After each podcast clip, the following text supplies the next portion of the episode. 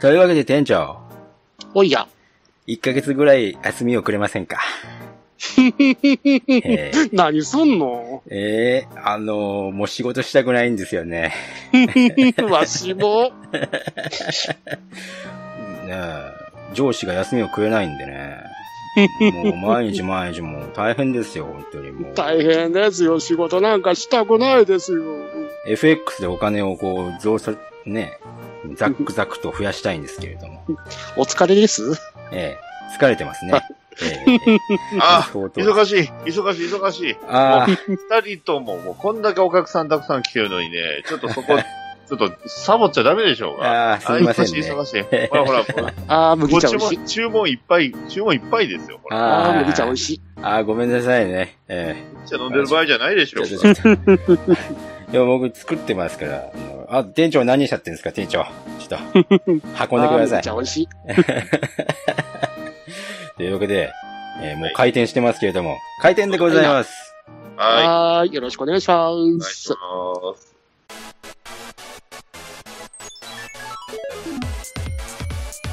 N スバエンズバーへようこそ。当店はアニメやゲーム、映画など、とにかく興味のあるものを片っ端から手をつけて乱暴に取り上げてご紹介するポッドキャスト番組です。内容にはネタバレ前提での話が含まれますので、ご注意の上、ご視聴ください。はい、N ズバーでございます。お疲はい。れ様です。よろしくお願いしまおす。願いします。はい。というわけで、もう、なんかお疲れモードで噛みまくっている、まあカットしてると思うんですけど、ニナチでございます。そしてはい、店長です。店長の留吉でございます。よろしくお願いしまはい。す。そしてバイトくんです。はい。バイトのバトダディです。よろしくお願いします。はというわけで、この3人で、えー今回もネタバレありで、えーいろいろやっていこうと思います。はい。はい。えーということで、今回の、えー収録はですね、うん5月の映画総括レビューということで、ほいな。はい。はい。5月公開した作品の中で我々が見てきた中でまあ話したいなという作品をですね、今回は5作品ですかね、はいほうほ選ばせていただきました。う。はい。そちらの方を、まあ点数つけるんですけども、今回から、点数の方をですね、映画の満足度で10点満点値を決めようと。ああ、なるほど。おーで、映画の評価ってなるとですね、やっぱりあの、あの作品が何点だったからこの作品何点ぐらいかなみたいな感じになっちゃうので。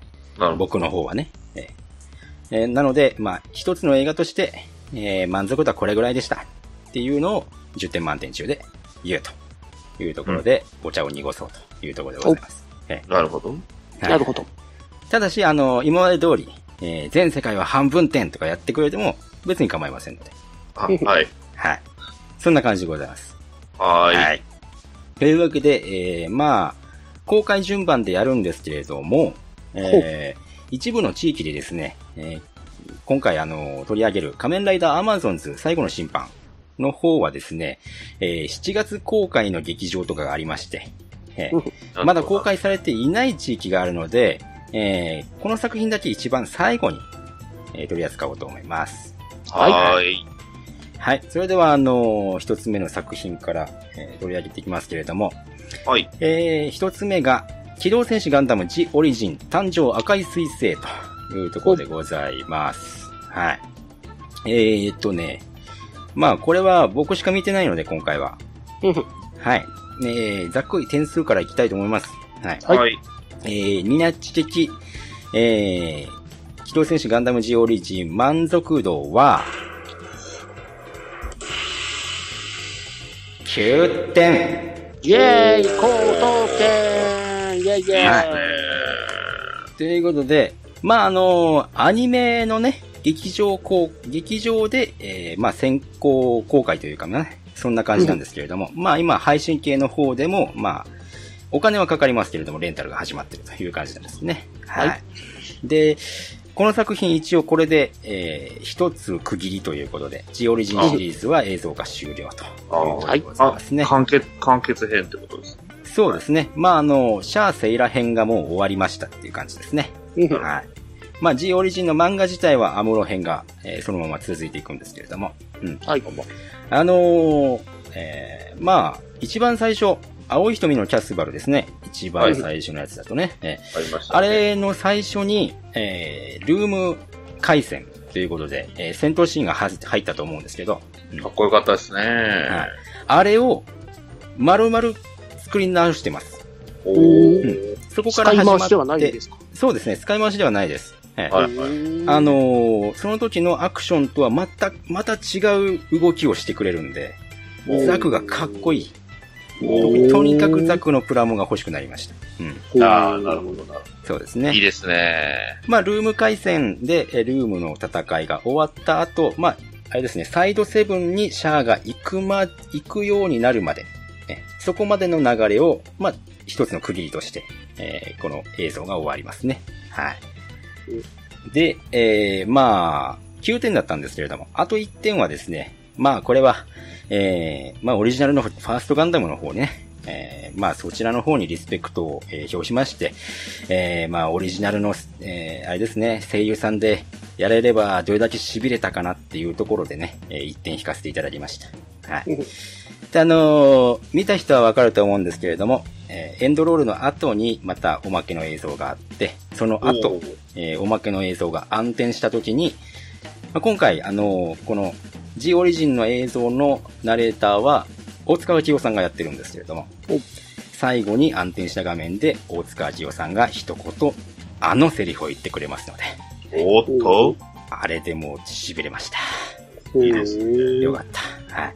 で、まだ、エンドロールのあの、山崎正義さんだったかな？破砕の波、破線の波だったかな？え、あの曲が本当に、えーすごくマッチしてて、またあの、シャー、シャー、シャーとか歌い出しそうな、あの、そんな、こう、イメージ曲になってるんでね、えうん結構かっこいいです、あの曲はね。え山崎正義さんといえばね、うんなんかゲーム的、アニメ的で言うとやっぱあれじゃないですか。あの、うロマンシングサガミンストレルソングのテーマソングそうで歌ってましたすね。はい。はいあれがね、僕すごく好きで、あの、よくあの、カラオケで歌うんですが、うんん、そうなんですよね。今回の、あの、曲がね、山崎正義さんと聞いて、確かにかなり気にはなったんですけど、はい。ただ今までジオリジンズをあの映画館で見るっていう習慣がなかったので、うん、そうですね。まあ、プライムで出てくれば、まあ、御の字かな。ただ、6の方か、えーまだ出てこないので、プライムでね、えあーちょっと長くかかりそうですけれどもね。まあ、配信5です系、かね。はい。まあ、レンタルでね、えー見るのが一番手っ取り早いというか、確実だと思います。はい。もう全部配信ありますからね。はそうなんですねい。。ただ、配信のオンデマンド系のレンタル、今1000円ですかね。えーちょっと高めになってますんで、はい。はい。ああまあお気をつけくださいというところですね。ただ、あの、はい映像トータルでかっこいい。で、その後に山崎正義の曲が入るっていう、こう、トータルで素晴らしかったので、あはうんい。よかったです。はい。というわけで、えー G オリジンでございました。はい。はい。はい。というわけで、えーお待たせしました。えーはい2作品目は、ゴジラ、はい決戦起動増殖都市でございます。は。はいい。はい。来ましたね。ということで、ねえー、立候補の人は誰ですか？とめきちお、トップバッター。お、とめきさんですか？山吉さんですか？お願いします。じゃあ、あのー、1番、とめきちということで。はい。うんじゃあ、そう、2番、じゃあ、バットダディで。はい、わかりました。はい。じゃあ、あの、とめきちさん、えー今回のゴジラ、満足度は10点満点中何点ですか？9点でございます。おー。うん。はいはいはいはい。じゃあまだ続けていきましょう。はい。はい。バトダディさん、えー今回の満足度10点満点中何点ですか？はい。9点でございます。おー。なるほど、なるほど。はい。ということで、えー、僕の満足度10点満点中。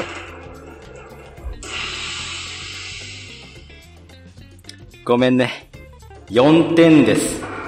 イェーイイイエーイェーイむしろむしろ4点もあったんだっていうレベルですね。ええ悩みました。あの、僕は3というかどうかを迷いましたけれども。2点かなと思ってたんです2けど、ね。点かなとかね。2点1点ぐらい出すかなと思ってましたよ。うん。ええさすがに2点1点はちょっとね。えー、えーっと、えー決戦起動増殖都市については、はいバッドダディ放送局で、バッドダディモービル放送局で、えーこの二人がまたやってます。えーやってますね。ネタバレありで、ストーリー込みで、はい。はい。すべてやってます喋ってます。はい。えー、ということで、じゃあ、まず僕が気になったところおを、いろいろ挙げていいですか？どうぞどうなぞ。はいど。うぞどうぞ。えーと、今回のはい。出だしのつかみは良かったんですよ。えー、普通あの少女のあの、ミヤナにね、助けられるんですよね。えーあそこのつかみはすごく良かったんですが、はい。えー、だんだんと、えー、退屈になっていきました。おうーあのーやっぱりね、その、僕、ゴジラ結構見ているので、はい。読めちゃうんですよね。おはい。おで、この、卵、ね、普通は、うんはい。えー一族っていうのは、まあ、これはもう、どう考えてもモスラだろうと。えーうんはいはい、みたいなところでね。えーまあ、モスラが関係してきて、じゃあ、えー、あれですね、あの、メトフィエスが、どうのこうの言ってましたよね。あれで桜、井さんですね。悪い桜井さん。そう、わくらい悪い桜井さんが言ってましたけれども、じゃあ、えー、ゴジラ、モスラ、ね。で、メトフィエスが、えー、ゴジラよりももっと恐ろしいみたいなね。えー、じゃあ、あの、ゴジラ映画の歴史の中で、えー、ゴジラよりなんか強そうな、えー、感じで出てきて、宇宙が関係してるって言ったら、これはもうキングギドラしかいないわけですよス。ペースゴジスペースゴジラ。そうか。確かにそうだね。でもそれ T 細胞だから。宇宙で T 細胞の設定がまだないから。宇宙に行ってないから。他の怪獣出てきてるんですけどね、設定的にも。でも、そうなんですよね。兵器も全部出てるんですけど、そう。スペースゴジラだけまだ出てないんです。そうですね。うん。そうなんでえー、まあもう、うん、あれですよね。キングギドラ出てきて。じゃあ次回あの、も、まさかあの、ゴジラ、モスラ、キングギドラってやらないよねって思ったら、ね、予告編あんなっちゃったし。いや、わかんないですよ。わかりませんよいや、わかんないですよ。怒もしかしたらアンギラス、ジェットジャガーかもしれないですよ。ああ、なるほど、なるほど。はいはいはいガイガンかもしれませんよ。ガイガン復活した、ね、最終機動兵器、ガイガン、ガイガンかもしれない。い。バランかもししれませんよ。ね、妖精ゴラスかもしれませんよ。ないよ。まあちだってなみに2作目にこれ。れが出てこなかったんだからい。や、あのね、実はね、小説版ですでに出てるんですよ。そうですよね。すでに劇劇破されてます。妖そうでしょ？精ゴラス。はい。で小説でもう話を進めちゃったんだからさ、もう、映画に出てこないんだよ、これが。まあ、そもそもモスラも素直に出るとは思えないんですけど。そうですね。うん。これは卵が孵化してないってことでね、なんかよくわかんねえなっていうところはあるんですけわかんど、そもそも卵あるんですか？ね卵がね、そう、そうはい、その存在もね、うん、わかんないですよね。だから卵って言ってるのが、まあ、ただ、物理的には卵じゃないっていうね、そういうことがわかるんですけれども。うん。で、あのーストーリーがね、あはいのーとにかく、あ、知ってたっていう感じなんですよ、僕は。ほうほう。うん。もう、その、はい、ゴジラ倒せないよねって。うん。ああ、そうだね、バルチャーにそういう仕組み積んでくるよねって。えーあのーね、裏切られるよねって。はい。裏切ってはないんちゃいます？裏切ってはいないっていう裏切ことですかってはね。ないですうんか何がね。問題って、あの、ビルザルドさんたちもエルクシュさんも、まあ人間が言う、あの、なんですか、ブレブレなんですけど、うん基本彼ら、二種族はブレないんですよ。そうですね。だから、ビルザルドはその信念でそういうことになったんだけれども、じゃあそれを押し付けてきたっていうところね。そういう生き方しかできないというか、うんまあそういう種族なんでね、そういうものですから、ね。うん。いうようなもんなんで、まあ衝撃ですよね、あれ。そうですね。マジかよって。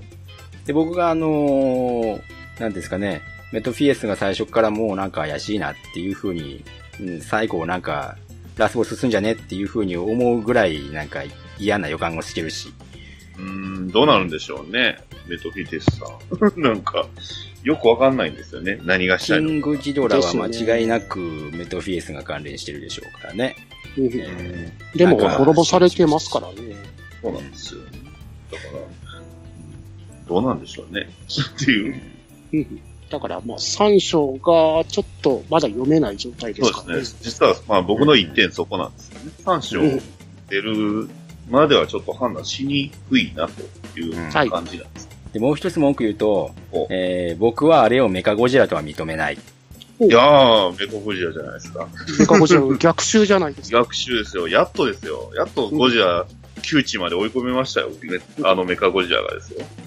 ね、メカゴジラシティってなんだよ。コテンパンにやられてたメカゴジラが。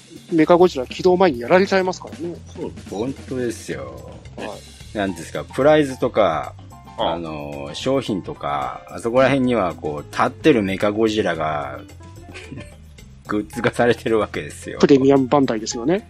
なんですよね。あのソフビだけっていうのがなかなか、ね。そう立たねえっていう。立たない。そりゃそうですよ。漢字が違うけどね、立ったけどね、街は。嘘はついてない。け建造されましたから。まあ、あの、昔ね、ゴジラ対アスカ要塞みたいなね、そんな企画もあったんですけど、はい、いや、まあ、まさに、その辺引っ張ってきたって感じです。だから、次、引っ張ってくる設定としては、多分、きメカゴ、えっ、と、ゴジラ VS キングギドラでしたっけ？あの、過去に行ったりするんですよね。そうなんですよ。でそう、最後の、ね、もしかしたらタイムトラベルも抱えあるのかな、はい。それはあり得るよね。ですね。だから、まあ割とあのメカゴ、えっ、と、キングギドラの話を見てる世代としては、そこまで高等無形じゃないよねっていう。う。うんん。ちょっと、ね、その、まあまあ、SF、SF なんで、まあそうですね。あうんみんなシンゴジラ見すぎなんですよ。多分ああ、そうですね。うん。まあそんな感じで。えーまああのーあの、ストーリーとかそういうところじゃなくて、僕、一番気になったのが、えー口パクパク感がすごいなと思って。うん。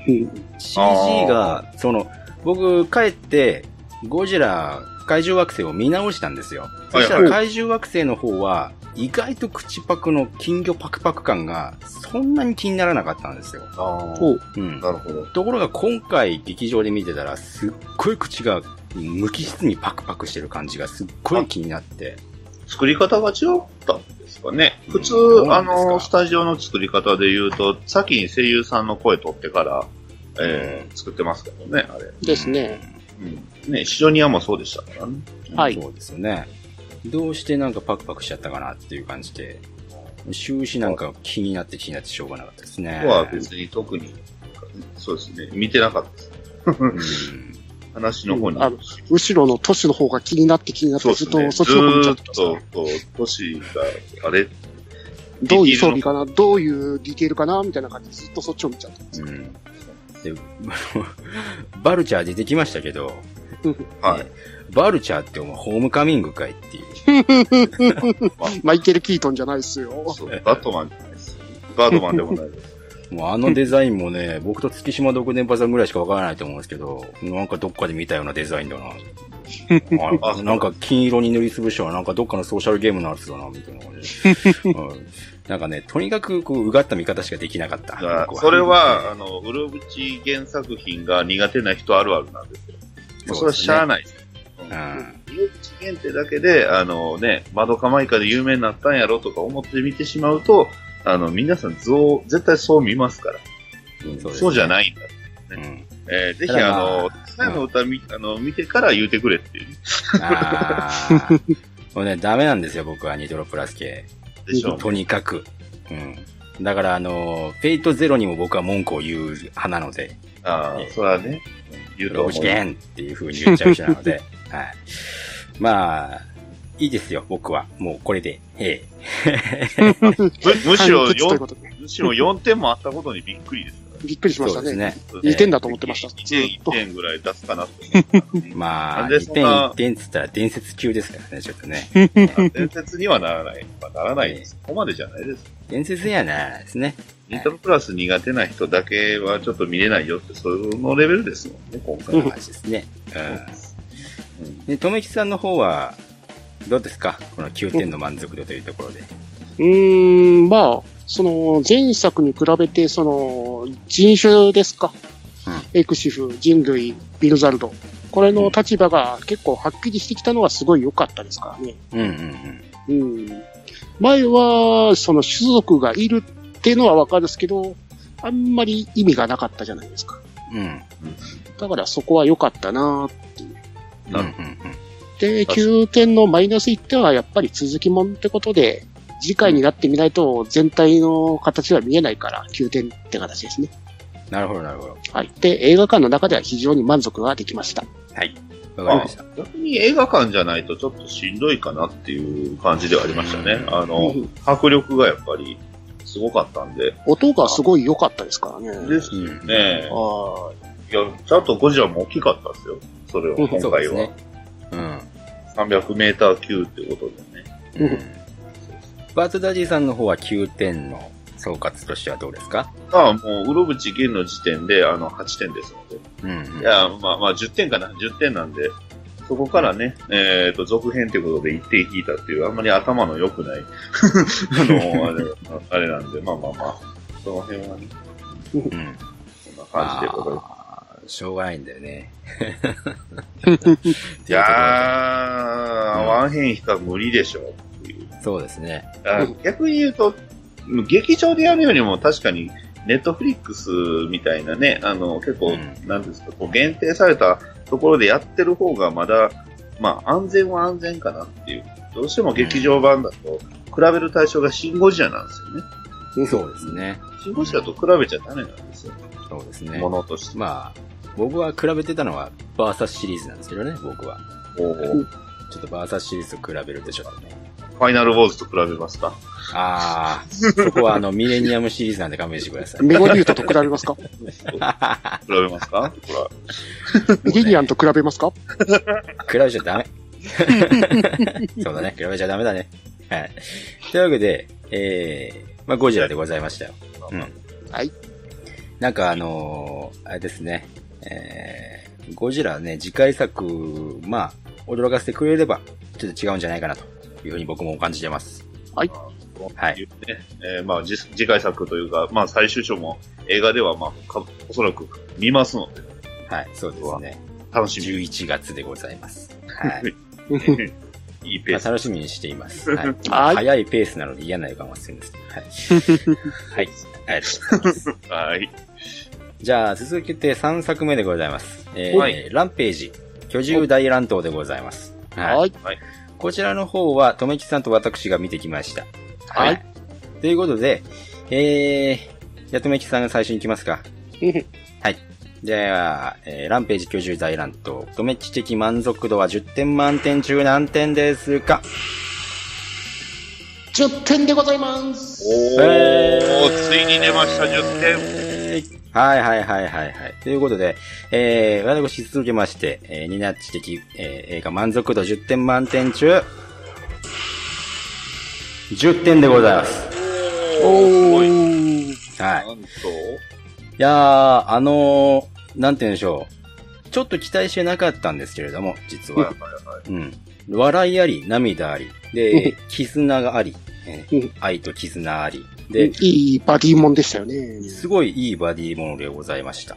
うん、で、なんかこう、見てて、すごいワクワクするし、もう面白いところ面白いし、悲しいところ悲しいし。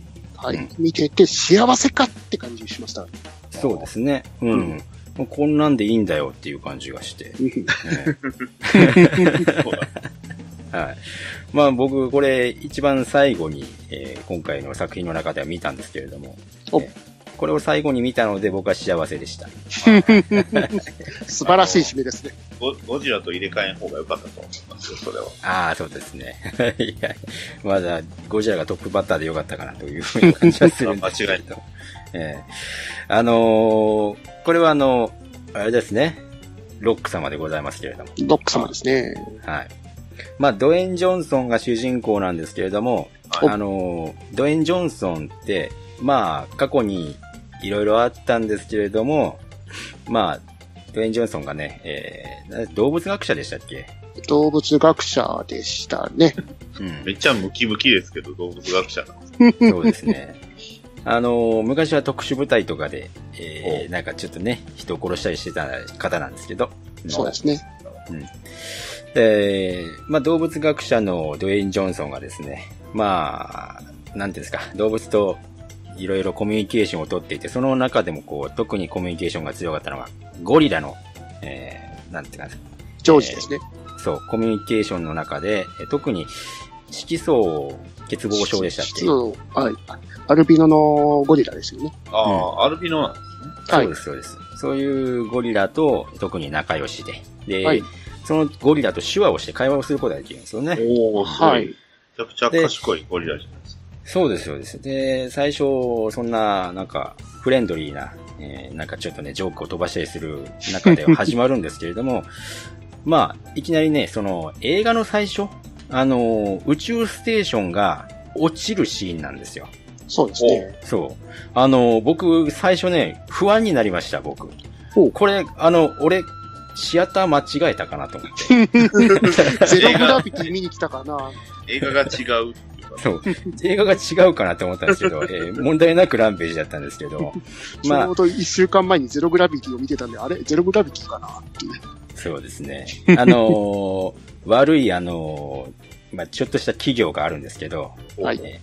悪の企業があるんですけど、まあ、エナジー社ですね。そう、遺伝子操作の実験をしてて、えーまあ、宇宙ステーションで実験をしてたのが、えー、とんでもないウイルスだったということで、うん。で、それが宇宙ステーションの中で、えー、実験でね、ちょっとでっかくなっちゃった。まあわかりますよね、このシリーズのね。えー、そういうところで、えー、でっかくなっちゃったウサギに、えー、宇宙ステーションがぶっ壊されて、えーはい、宇宙ステーションから、えー、まあ、隊員が脱出しようとしてサンプルを回収したんですけれども、えー、まあその、回収の脱出ポットも、えー、結局、あの、爆発しちゃって、はい。ネズミに攻撃されて、窓ガラスが割れちゃってたんですよね。そう。窓ガラス割れてたんですね。窓ガラス割れた時点で宇宙に飛び出しちゃいけないんですけど。まあ、えー、そのままサンプルが、えー、大気圏に突入して、あのー、まあ、動物保護区の、ちょうどね、ドウェイン・ジョンソンがやってる動物保護区のエリアの各所とか、えー、別の場所とか、はい、えー、というところに、えー、サンプルが落ちちゃったと。で、まあ、アルビノのゴリラのジョージが、そのサンプルの中身を吸い込んじゃって。そうすると、えー、ジョージが巨大化しちゃって、凶暴化しちゃって、で、はい、それがどんどん巨大化していくんですけれども。うん、まず、熊を惨殺してましたよね。そうそうそう。で、はい、とっても心優しいジョージなので、熊をこの凶暴化して殺しちゃったってことで、もうちょっと怯えてるんですよね。はい、あの、ドウェイン・ジョンソンが見つけた時には、大丈夫だ、大丈夫だっていうふうに、ドウェイン・ジョンソンも慰めるんですけれども。はい。うん、で、まあ、そんなことがあったら、いろいろね、テレビやマスコミやとか嗅ぎつけて、国とかがこう介入してくるんですけれども。うん、はい。えー、まあ、どうしてもね、そのジョージをね、その、あの、まあ、発症分になりますよ、そういうのあれば、あれば。ね、殺したくないってことでドウェイン・ジョンソンはかばうんですけれども、ちょっとした、えー、国の特殊機関の人が来て、えー、ジョージがさらわれちゃうっていうね。で、ジョージとついでにドウェイン・ジョンソンもさらわれちゃうっていう、ね。間違えちゃったのかな？うん、ゴリラですからね。ゴリラだと思ったんじゃないですか？そうです。で、えー、その国の特殊機関の人が、えー、ハーベイ・ラッセルっていうキャラクターなんですけれども、まあ、この人、えー、吹き替えで若本のりおです。はい。なんじゃこれ はい、で、この、えー、この特殊機関のこの若本のりおさんも、えー、非常にいいキャラで最後までいいポジションでこう頑張ってくれるキャラなんですよね。よかったですね。で、まあ、えー、ジョージの他にも、えー、まあ別の場所、えー、全然違うところに落ちたサンプルを吸い込んだ狼だとか、ラルフですね。そうですね。で、川でしたかね。川にサンプルが落ちて、それをワニがこうガブって食っちゃったんですよね。はい。で、そういうところで、狼とワニ、えー、ワニはリジーだったかな。リジーですね、まあ。劇中には名前出てこないんですけど、そういう、うん、あの、パンフレットとか設定とかに名前が出て、ちゃんと書いてありもともとゲームの名前ですよね。ああ、そうなんですね。そもとも、ランページって、えー、ランページ自体がゲームなんですよね。そうですね。そうですね。その、アーケードゲームが確かあったはずなので。1986 年のゲームですもんね。そうですよね。ずいぶん昔なんですけど。ですよね。はい。86年、あ、まあやめときましょう。年齢がバレるってやつね。まあいいです、いいんですけど。で、まあ、えー、狼とワニも凶暴化して、えー、怪物化して、まあワニの方はなんかちょっと潜んでるんですけど、狼がね、だいぶこう暴れてるんですよ、結構。あの、その悪の民間会社にですね、雇われたあの、殺し屋の人たちがですね、狼を回収しに来るんですけど、えー、見事に全滅します。あれ、あいつら、あの、絶対後から、あの、隊長だけは生き残って、主人公のこと邪魔すんだろうなと思ってたら、惨殺されるっていう。そうですね。そうそうそう。でもあの、とめきさんの、あれ、隊長が死んだ瞬間にちょっとスカッとしませんでした。ですよね。悪は滅びるみたいな感じで。やったーやったぜっていう感じなんですけど。まあ、ただあの、悪の民間会社はですね、ちょっと特殊な電波を出して、その3匹がちょっとこう、嫌な音波を出して、その音波を止めに来るように、こっちに来るようにこう、おびき寄せようとするわけですよ。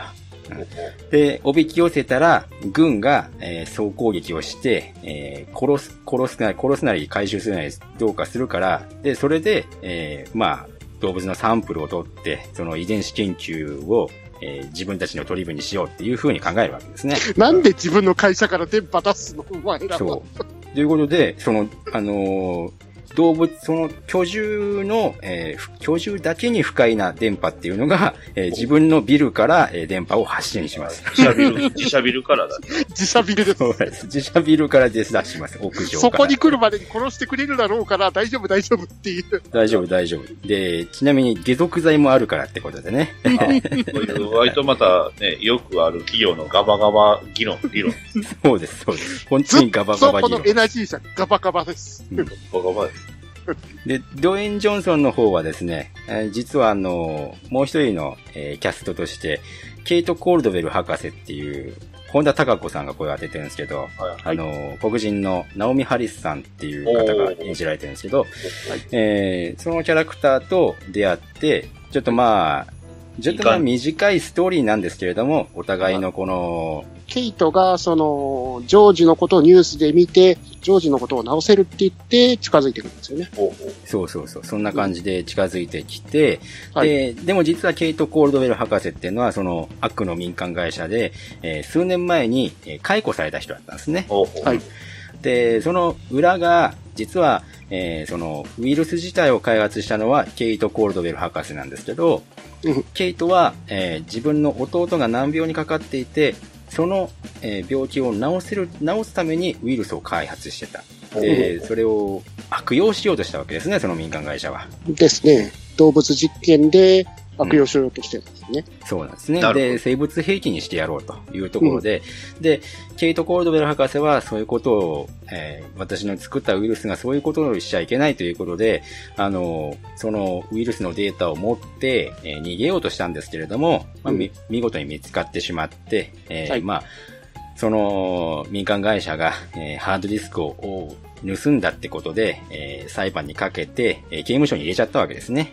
ケイト、ケイトをね。うん。で、まあ、ケイトが、えー、まあ、あれですね、刑務所から出てきた頃にはもうその弟さんは死んじゃってたっていうところなんですけれども、まあそういうところで、えー、まあケイトさんが自分の過去を話して、で、ドウェイン・ジョンソンも自分の過去をちょっと話して、で、えー、それで急に仲良くなっちゃいます。うん、一緒に、そう、一緒に戦おうぜっていうところでね。ドゥエイン・ジョンソンのキャラクターはゴリラのことは信用するけど人間のことを信用しないマン。そうなんですよね。なるほど。なるほど。そうなんですよ。ところがそれで、こう、お互い、こう、なんかこう、筋肉理論みたいな感じで仲良くなっちゃうんですけどね。まあそこら辺はもうしょうがない。そうしないと話が進まないというところで。で、まあ、音波が発せられちゃって、結構ね、あの、禁止管剤みたいなところで麻酔薬を打ち込まれていたんですけれども、ジョージがあの、覚醒しちゃって、えー、はい、輸送機に乗ってたんですけど、えー、輸送機で暴れて輸送機が爆発して落ちるっていうね。で、えー、輸送機から脱出をする、えー、ドウェイン・ジョンソンとケイト博士っていうことで。そこら辺もね、もう本当にその筋肉映画みたいな感じでね、本当にね、爽快な脱出劇だったので。あと、ハーベイ・ラッセルの脱出シーンが笑ったっすね。ああ、そうですね。その、気絶してて、その、ドゥエイン・ジョンソン、おこい博士が、あの、無理やり気絶してるラッセルに、あの、パラシュートを取り付けて、その脱出させるんですよ。若本のりおにパラシュートをつけさせて、えーで、ドウェイン・ジョンソンが一緒に抱えて、えーはい、飛び出すわけですけれども、はい、えー、上空で目が覚めた若本のりおが、なんじゃこりゃーって言うわけですよ。ここの時点でもう最高って感じでしたからね。礼はいらないぞっつって、こう、ガシャってパラシュートを広げるんですけどね。えー、で、まあ、えー、そんな助けてくれた、あのドウェイン・ジョンソンに、あの、若本のりおのハーベイ・ラッセルがですね、まあ、えー、ありがとうってことでね、あの、協力をしようっていうことでね、その、若本のりおのキャラクターは協力をしてくれるわけです、この二人ね。うん。そこら辺もスカッとするところなんですけれども。で、また別で国防、国防省とか、えー、CIA とか FBI とか動いてるんですけれども、はい。そっちの方は、えー、まあ、軍事力で居住たちを止めようとするわけですよね。うん。その、どん、どんだけ鉄砲玉撃ったところで無意味だよっていう感じで、えー、説得をしようとするんですけども、まあ、そんなね、理論がね、軍に通用するわけがなくてですね。核ミサイルのスイッチ軽いですから。そうですね。バットマンベース、スーパーマン見りゃわかりますよ。そうなんです。だから、あの、ドウェイン・ジョンソンと、この、ケイト・コールドベル博士と、えー、まあ、実際に解毒剤があると思うので、解毒剤を取りに、その、悪の民間会社のところに、えー、突入、えー、なんですか、行こうと。行って、その、ジョージを直そうというところにするんですけど、まあ、ヘリを盗もうとするわけですよね。盗もうとするんだけど、鍵がないと飛ばないぞということで、若本のりおが、えー、ヘリのキーを渡してくれるわけですね。ここら辺も、そう、かっこいい。クズは助け合いだろっていう風に言ってくれるんですけど。カウボーイですね。そう、カウボーイなんですね、彼もね。で、まあ、あのー、これは、どこの街でしたっけ？シアトルでしたっけ？サンディエゴじゃない。サンディエゴじゃないですね。どこだったシカゴだったかな？シカゴか。シカゴの街に、こう、居住たちが集まってきちゃうんですけど、その、シカゴの街エナジー差のあるのがシカゴなんですよね。そうそうそうそう。そうで、教授たちが集まってきて、シカゴの街もボロクソにこう壊されるんですけど。そのゴリラと狼がカッポしてフルポッコですからね。そう。で、また、狼もですね、いろん、このウイルスっていろんな遺伝子を掛け合わせて、その遺伝子操作でいろんな能力を持たせるので、はいはい、狼がなんかムササビみたいに飛ぶんですよ。ああ、狼飛ぶよね。で、この、狼の尻尾から針が飛び出してきて、ハリネズミのごとく、なんか、針が飛び出してきて、それを振ったら、こう、針が、こう、ヘリに命中するわけですね。ザクザクっつって。そういう、あの、やるたびに、あの、なんかの遺伝子を掛け合わせてるからっていう、あの、解説が入るところがまた面白いところですよね。ああ、なるほどね。はい、日本の特撮っぺーっていう。そう、日本の特撮っぽいですよね。これがね。もう、もう戦車とかも投げまくるし。もう、痛快で、もう、軍では歯が立たないんですけれども、まあ、このドウェイン・ジョンソンとケイト・コールドウェル博士が、えー、ビルに、えー、民間会社のビルに突入して、えー、解毒剤を確保しようとするんですけど、まあ、そこはね、悪のボスが出てくるわけですね。まあ、物語の最初からボスは出てくるんですけれども。バカ兄弟ですね。そう、バカ兄弟、姉と、えー、弟が出てくるんですけど、まあ、姉の方は、えー、マーリン・アッカーマンさんがやってる、あの、深見マーリン・アッカーマンさんですね。はい。はいはいはいはい。マーリン・アッカーマンさんは、深見理香さんでしたかね。そうです。はい。ちょっとあの、渋めのお姉さんキャラが似合うキャラですね。はい。人ですね。うん。で、えー、弟の方は高木渡さんがやってます。おー、いいじゃないですか。そうなんですね。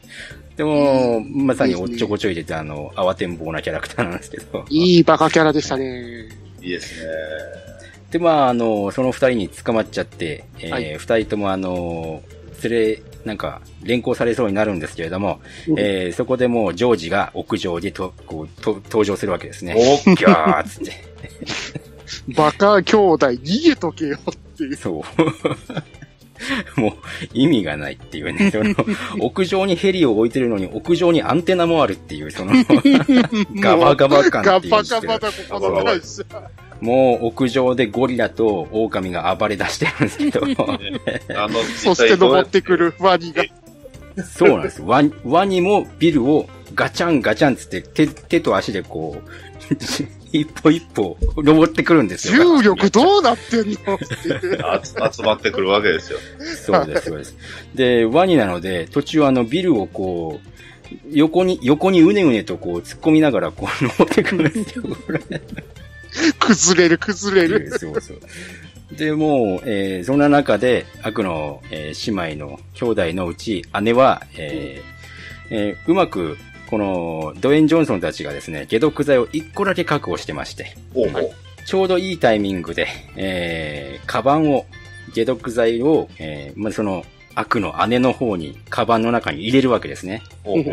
そして、ジョージっていう風に呼ぶんですよ。そしたら、凶暴化したジョージが、その姉を掴みまして、えー、どうするっつったら、高々と上げまして、えー、ジョージは上を見上げて、口を開けました。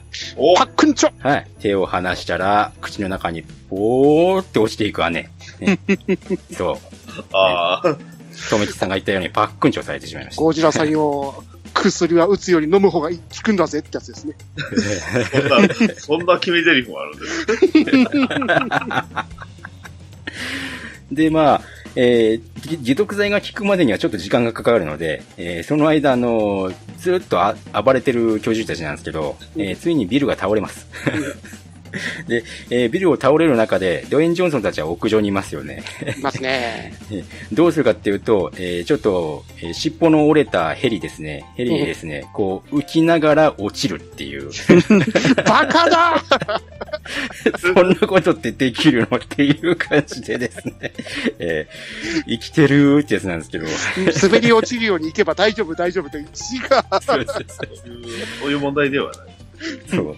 で、まあ、えー、筋肉理論で助かるんですけれども で、えー、ちょうど、えー、ジョージが、えー、解毒剤が効いてきて、えー、正気を取り戻すんですね。で、狼とワニは、えー、まだ凶暴化した状態なので、えー、ドウェイン・ジョンソンが銃と爆薬などを、えー、ガチャッと装備して。これはこの映画一番の見どころじゃないですか。そうです、そうです。そうですね。で、えー、まあ、ケイトの方はですね、えー、まあ、ハービー・ラッセル、若本のりおのキャラに、まあ、人が、人がいるから、えー、このミサイル攻撃も始まろうとしてるんですよ。空軍が空爆をしようとしてるんですけど、あの、逃げ遅れた人たちもいるから空爆を中止するように頼んでくれっていう風に、えー、まあ、ヒロインには伝えて、えー、ドウェイン・ジョンソンは、ジョージと一緒に、えー、2体に立ち向かうわけですね。ガチャッつって。ゴリラ2体対狼ワニ対決ですよね。そうです、そうです。このドウェイン・ジョンソンの後ろに、あの、ジョージがこう、決めポーズでガチャッとこう立つのが、あの、予告編でかっこいいポーズだったんですけど、ね、あれがまあ、悲鳴なんですけどね。えー、やっぱりね。見どころ、映画の見どころですね。なんでドゥエイン・ジョンソンはドラミングしないんですかね。そうなんですよね。もう、画面にもうゴリラが2体出てるっていうね、その感じなんですけど。まあ、あの、死闘の末にですね、えー、狼、狼は早々にワニに食われちゃうんですけど。そ、そっち側は統率取れてないですね。敵の敵は味方ではございませんでしたね。そうです。敵の敵は敵っていう。はいですけど。で、まあ最終的に死闘の末、ワニも倒すわけですね。だからあの、やっぱあの、とめきさんの最後の、最後の一撃、後ろから、もうドウェイン・ジョンソンがもう窮地に陥って食われそうになった時に、後ろからジョージが飛んできて、串刺しに目を、こうね、ワニの目をぐさってやるのはあれかっこいいですね。かっこいいですよね。ジョージって感じでしたよね。ジョージって感じなんですけど。でもその、ジョージを助けるためにドウェイン・ジョンソンも壊れたヘリに乗って、友達に手を出すなっつってこうミサイルをボーンって撃つのもね、かっこいいんですけど。かっこいい。生物学者って何なんですかね何なんですかね。元特殊部隊ですから、それぐらいできるんじゃないですか。で、まあ、えー、ワニを倒した二人だったんですけれども、なんかこう、ジョージがこう、生きた枝へとしてるわけですよ。そうですね。戦いの中で、あの、突起物に突き刺さっちゃったりしてましたからね。そう。結構もうボロボロだったんですけれども、はい、もう命大丈夫かみたいな状態なんですけれども、まあ、うん、俺たちで守ったぜっていう風なね、手話で会話をしてたりするんですけども、うん、えー、ジョージが指をパタリって倒れるんですよね。ジョージそう。もうそこはもう、もう僕ととめきさんはもう号泣してました。もう本当に。ここはね、本当に、本当に泣きました、これ。泣きましたね。ヒロインたちがこう、ジョージのところに集まってきて、あ、ジョージ死んじゃったんだっていうことで、あのー、若本のりおのハーベラッセルもあの頭を抱えちゃって、えー、みんなこう悲しい状態だったんですが、すね、えー、ピクッと指が動くんですね。えー、ドエン・ジョンソンが、お前死んだふりしただろっていう風に言う わけですね。そうしたらもう、うほうほうほってこう動き出すわけですね。ジョークだったんですね、これがね。オイラジョーク。で、まあ、ドウェイン・ジョンソンとこのケイド・コールドコールドベル博士がね、あの、いい仲じゃんっていう風にこう 言ったりとか、あの、あれですね、あの、指を輪っかに作ってそこに人差し指を突っ込むポーズを取ったりとか。下ネタ 下ネタなんですけど、やめろって、ね、それ以上やるなって。すごい、そのもう終わり方もすごくこう、ギャグとかで、えー、笑いで終わっていって、素敵な映画で終わりましたと。そこのエンディングで良かったのが、引きでちょっと見えてたのが、あの、ジョージが、うん、あの、壊れた街で逃げ遅れた人たちを救出しているところで終わっていくところがいいんですよね。そうそうそう。2階で逃げ遅れた人にジョージが手を差し伸べて、で、その逃げ遅れた人を下ろしてあげるみたいな、こういうカットもあってね。はい。で、そういうところで非常にこう、ゴリラとゴリラの絆の映画でしたねっていう感じで。そしてあの、エンディングテーマ流れて、あの、各怪獣のあの、彫像みたいな CG が出てきたじゃないですか。そうそうそう。はい。で、最後にドゥエイン・ジョンソン、ドーンってそうなんやっぱりゴリラだった。ゴリラ怪獣だった。やっぱりドゥエイン・ジョンソンは怪獣だったっていうところで。絶対あの薬、ちょっと吸ってるよねっていう人ですからね。そうそうそう。その、ドゥエイン・ジョンソンがその姉に一回撃たれるんですよ、腹を。うん、そうです。貫通したから大丈夫。そう。えー、で、あの、字幕では、あの、吹き替え版ではですね、急所を外したから大丈夫だっていう。一回あの、なんか死にそうになって倒れたんですよ。そうっすよ。そこら辺が筋肉理論でね、スカッとするんですけど、そこから一切痛がるという様子がない。そう。やっぱりね、こう、自慢自と一緒で、エンドロール後に映像もないので、はい、まだこれもスカッとするっていうで、こうきっぱり終わってくれるっていうところが、またね、いいところでございました。いいですね。はい。だからあの、劇場で見てくれとは言わないんですけど、この作品自体は、どこか、えー、まあ、レンタルが始まったりしたら、ぜひちょっと目にしていただきたいなっていうような作品、ね、めちゃくちゃ気になりましたね。なんか、はい。めちゃくちゃいいじゃないですか。疲れない映画で。そうですね。かなり疲れなかった映画です。頭空っぽで全然いいです。そうですね。今月割と疲れる映画が多かったイメージなんで。そうですね。そうですね。うんなんかこう、あれですね、シュワルツネッガーの映画みたいな感じもしますよね。あの、はいはいはい、相方のこの、ナオミ・ハリスも、この、ですか、コマンドのあの女性もいましたよね、助演もね。あんな感じでこう、私死んだとか生きてるよみたいな、そんなやりとりがね、似たようなやりとりとかもあるんで、なんかね、そんなポジションな感じがしてね。それを考えると、やっぱりヒロインはジョージだったんですね。ヒロインはジョージでしたね。まあ本当に。これはね、本当に、ジョージが本当にヒロインかもしれないですね。ですねこれはね、本当に。えー、これなかなかいいですよ。いいですね。ついね、まさかの10点が2つ出るということですが、えー、まあ今回のランページ、まあおそらくこれはこの映画のにとっての一番ダメだった部分だと思うんですが、うん、予告ですよね。予告ですよね。宣伝。ランページのラン。見る気なくわっていう。高校生の皆さんに、破壊の授業だよ見ましたあれは。ね、ただ、何ページのラって、あれ、YouTube とかないんですよね。ないっすね。ないですよね。そう、映画館だけ。映画館だけなんですね。何も拒まるか。ほんとね。えー、だから、まあいろいろね、えー、評価は割れる映画だとは思いますけれども。僕見てなかったらちょっと気になったかなって思ってたんですけどね。うん。そう。予告が全てダメにしているっていうところがね、また珍しいところであるんです。いい方の予告見ててよかったっすわ。そうですね。うん。で、まあ、ドウェイン・ジョンソンあの、近日、スカイスクレーパーっていう映画もね、日本で公開されますんで、また楽しみだと思います。楽しみですね。はい。ですね。はい。ということで、ランページ教習大乱闘はここまでということで。はい。はい、えー、続きまして、はい、えー、直近なんですけれども、おいおい。うん。デッドプール2を、えーお二人が見てきたというところで、おいね。そこら辺をまあ、えー軽く総括ということで、はいはい点数付けていきたいと思います。はいほっ。というわけで、えー、とめきちさん。ほっはい。デッドプール2、えー満足度は10点満点中何点ですか？1億満点でございます。おっとーおー、すごいのが来ましたね。はいはいはいはい。まあということ10点で、ね続きまして、はい。はいはい。バッドダディさんは、えー10点満点中満足度は何点ですか？えー、ちみちゃんがて。わかりにくいけど、あの、8点ぐらいなんですよね。はいはいはいはいはい。でよかった。はい。正直なところ、作品の出来的には8点だと思うんですそうなんですね。なるほどなるほど。ただ、自分の感性が、これ最高って言い続けてるんですよ。うんうんうんうんなんていうんですか、あの、続編映画として、まあ、ほぼ完璧と言いますか。うん。そう、いろんな部分としてすごく完璧な部分がめっちゃ多いんですよね。はい。うんうんうん。ただ、脚本はいろいろ抜けてるところはあるんですけど、それすら愛せるっていう感じですね。うんですね。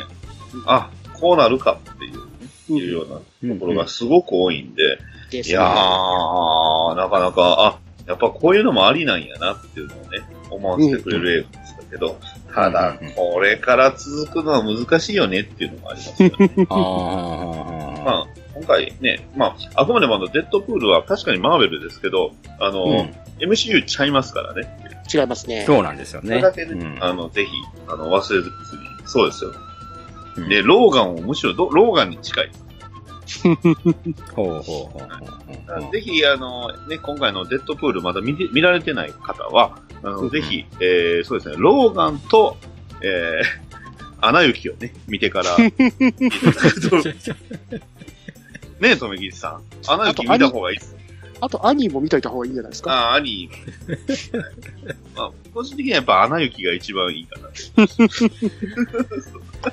デッドプール1の時はね、やっぱりその、ストーリーというよりは、可愛い茶目っ気の俺ちゃんを見てくれっていうところが、やっぱり強調されてたと思うんいやです、けまど。あ、あの、一作目はラブストーリーです。うん。今作は家族ですから。ファミリーなるほど、映画ですなるほど。ファミリー映画ですよ。間違いない。はいはいはいはい。あの、X フォースは最高でしたわ。最高ですよ。エクスポー最高でツ。結構。いや、もう大活躍ですね。デップがもう、断るごとに、エクスフォーツって言ってくれるんで、最高ですよ。それ、ご利用しじゃないですか。それもしかしてま あ、まあそうですね。あの、いくつかいろいろ、あの、吹き替え、僕は、僕はあの、字幕でしかまだ見てないんですけど、あの、字幕、すごいいい。はい。あの、字幕がいいというよりは、あの、元の言ってるセリフの方が、まあいいんですけどね。多分字幕だと、字幕吹き替えだと表現しにくいところが、すごい多いんですよね。なるほど、なるほど。まあまあ、うん個人的にはね、あの、僕の大好きなあのヒーローの名前が出たんで、僕はもう満足です。ふわゆう、ふわゆうってね。ふわゆうって言われたこと言いましたね。いや、まあね、やっぱね、このデッドプールっていうのはね、この、X メンシリーズとしても異質ですからね、これはね。太陽の壁超えてきますからね、こいつはね。ただ、今回自分吹き替えで行ってきたんですけど、うん。ケーブルの大塚明夫さんは良かったっすね。なるほど。はいなるほど、なるほど。うんあ、と、その、X フォースのメンバーですか？うん吹き替えがすごいんですよね。あ、マジ機械ですすごいですね。はい。そう三宅健太さん、中村雄一さん、おー田村慎さんですよ。おー 田村な誠さんですよ。え、なのに？全員 MCU。そう、本当ですね。えこれ本当に合流したらどうすんだってーいう話え、なのに、え、え、えなのにあれ、ああなのにあれな、あれを、あれ、あ、ああなるんですね。うん大活躍ですか？らね。本当これ大丈夫かなっていう。大丈夫いやー MCU にかなり迷惑かけるんじゃないかってぐらいの。ですね。まあ、そういうところがもう一人？デッドプールらしさね。もう一人、あ、そうなんだ。あー最後の一人ってあの、ドクターストレージか、見上げてさ。ああ、そうですね。はい。そうですね。全員だった。全員 MCU で日本はい。はい。あとは、そう、カメオ出演がね、すごい多いんですよね。はい。うんうんあすごく、多分、ま、まだね、1回目じゃ細かく全く終えてないんですうん。デッドボール2は何回言っても面白いよね、これね。多分ね。そうですね。2回目行ってきたんですけど、ああ、ここでこういう音楽流ってるから、ああ、ここに繋がるんだね、みたいなところもたくさんあったっすからね。はいはい。なるほど。なるほどね。まあ、詳しくは、まあ、これ、この映画6月映画なんで、6月の末ということで。6月。そうですね。はい。はい。詳しく。これでまた詳しくやりたいと思います。はい。はい。はい。はい。というわけで、デッドボール2でした。はい。はい。えー、最後でございます。はい。はい。劇場版仮面ライダーアマゾンズ最後の審判でございます。してしまいましたよ。はい。ね、えー、今回は私からトップバッターでいきたいと思います。はい。はい、今回のアマゾンズ、えー、満足度は、4点です。おおはい。えー、続いて、とめきさん。えー、満足度は何点ですか ?9 点でございます。はい。はい。というわけで、バットダディさん10点満点中、満足度は何点ですか？生きろ !8 点はい。ということで、いい。それぞれがまあ、そんな感じだと思うんですけれども。はい、はい。えー、まあ、ちょっといい方の意見をえー、先に聞いときましょう。いや、あの、み、み、あ、そうか、その方がいいんですか？いや、はい、まあ、いい方で言ってしまうと、まあ、これも宣伝にもなるんですけど、うちの方で喋ってるんですよね。そうですね。はい。ね。はい。確かにそうなんですよね。はい。カメラダアマゾンズの方はですね、ストーリー含めて全部バッテダディモービル放送局で話しておりますので。はい、話してるんですよね。まあ、その、一と、まあ、一言で言うと、うん。はるかとジンの決着がつくってことでもうそれだけで私は10点をつけるぐらいですね。はいはいはいはいはい。うん、で、マイナス1点ってのは、欲的に、うん、あの、突戦闘を見たかったなってぐらいですね。まあ、ね、全部森の中の戦いになってしまったのはちょっと残念だったんで、そこだけマイナス1点でございます。はいはいはいはいはいはいはい。そんな感じでございますよ。なるほど。ええー、じゃあ僕がいろいろ言っていいですか？どうぞどうぞ、どうぞどうぞ、言ったってください。えー、えー、っと、その、今回の最後の審判、はい、えー、ストーリーも良かったです。で、えー、この仮面ライダーアマゾンズに決着がついた。はい。というところ。で、はい、えー、まあ、このね、バツダリモービル放送局を聞いてる人もいらっしゃるでしょうから、えー、まあ、簡単に言いますけれども、この、はるかが最後、本当に彼が仮面ライダーになった。っていうところで、この仮面ライダーアマゾンズっていうところに、このね、いいところがあるっていう感じなんですけれども、えー、言いますか。この、映像作品として、うん。出来が、えー、劇場で公開するもののレベルに来たかっていうと、正直僕は、えー、これは Amazon プライムで配信するレベルのものじゃないの？っていうふうに思いました。おうん。もうちょっと出来を良くしてほしかった。価格の取り方ですとか、いろいろ、えー、効果音ですとか、えー、まあ、特撮ですとか、そういうところをもうちょっと引き上げてほしかった。ちょっと、えー、Amazon プライムで、えー、放送されていたシーズン1、シーズン2、すごくよくできていました。で、その、オンデマンド配信としても非常に、その、クオリティが高めの方の作品だと感じました。ただ、このままの、えー、クオリティで劇場に持ってこられたっていうとような感じがしました、正直言えば。うん、で、えー、予算ももうちょっと増額してきたんでしょう。で、そっちの増額した予算どこに行ったかというと、4DX に回ったと思うんですよね。ほうそのための調整ですとか、設定ですとか、そういう、えー、まあ、役、ね、えー、持ち回りですとか、そういうところにお金を使ったんだと思います。うん、なので、えー、はっきり言って 4DX 必要でしたかね。っていうところが。体験してないんで、そこは何とも言えないです。そうなんですよね。だから 4DX、うん、で、見てないんで何ともって感じ。見てたら、必要かどうかは言えると思うんですけど、見てないんで何とも。ですよね。で、僕はね、結構シーズン2が、はい。必要だったかなって思ってる側の人間なんです。ほう。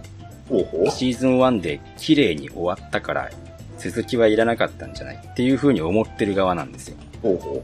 ほう。なので、今回、正直、最後の審判ができたことによって、このシーズン2が、最後の審判にストーリーを持っていくための歯車に正直完全になっちゃってないっていう風に思ってるんです。ほう。ほう。うん。ね、はるかとジンさんのストーリーが、この最後のネックになってくるんですけど、はい。じゃあその間に、千尋くんの話は、仮面ライダーの千尋くんとしては必要だったかな。これはもう完全にアマゾンの千尋くんの話でよかった気がするんですよね。だからね、あ、仮面ライダーアマゾンネオにする必要はなかった気がする。っていう風なところが、ね、ちょっと難しいところを言うんですけど。あの、あの、あれなんですよね。その辺、あの、総集編あるじゃないですか。ええー、あの、総集編、どうやらあの、まあ、富木さんも言ってましたけど、まあ、シーズン1の方は、アマゾンシグマがオールカットです。いや、そう、それを聞いた瞬間に、うん、どれぐらい、まあ、おそらくあの、まあ、バンジョーさんの役者、まあ、バンジョーっていうとあの、ビルドですけど、あの人が出てたシーン、もしかしたらオールカットされてるんじゃないかなってなると、うん、これ、そもそも、千尋くんがネオとして出たシーンもあったのかな？あの、だから今回、その、アマゾンズ、まあ、あの、配信版のアマゾンズシーズン1、シーズン2の最後ではなく、もしかしたら劇場版アマゾンズの最後なのかなっていう風な邪推もしちゃったんですよね。ああ。だから、劇場版アマゾンズを全て見た状態だと繋がるかもしれない。そうなんですよね。覚醒と輪廻っていうところ醒と輪廻を見た上での最後の審判だったら理解できるっていう、まあ、ただ、ね、そこは、ちゃんとそのね、シーズン1、2見た人向けに作ってほしかったなって部分は確かにありました。確かにキャラクターとかは、シーズン2を見ないと、その、もうバックボーンも含めて、正直わかんないんですよ。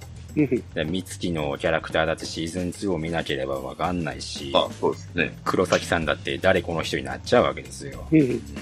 だから、シーズン2は必要なんですけども、じゃあそれがシーズン2が歯車になってないかっていうところでね、思ったんですけれども、あとは、えー、一番の要因です。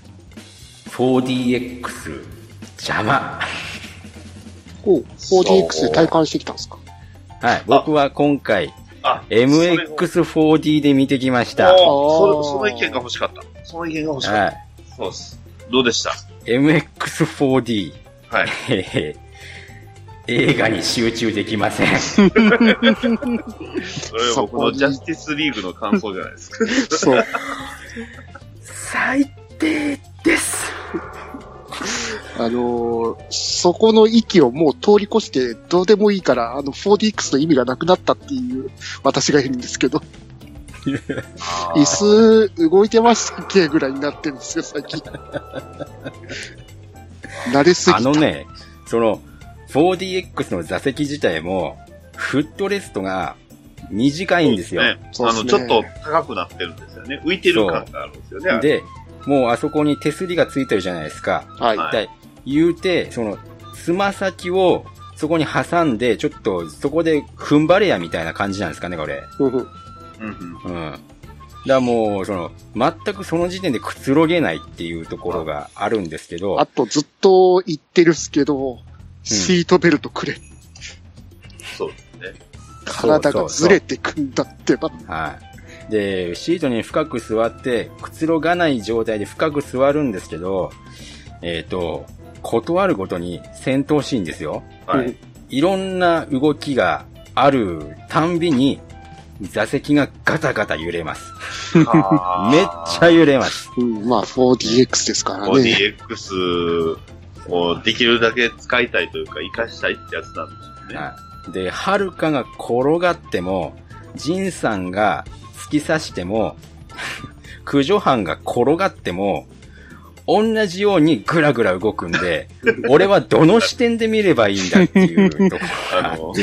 もう、まさにあの、ジャスティスリーグの時の僕の感想じゃないですか。ね、そうです、テロリストたちが、ね、ドアをバンって、ね、たた、あの、車のドアをバンと閉めた時に振動が来て、俺誰目線よ。そうそれはあの、自分の時のシンゴジラですよね。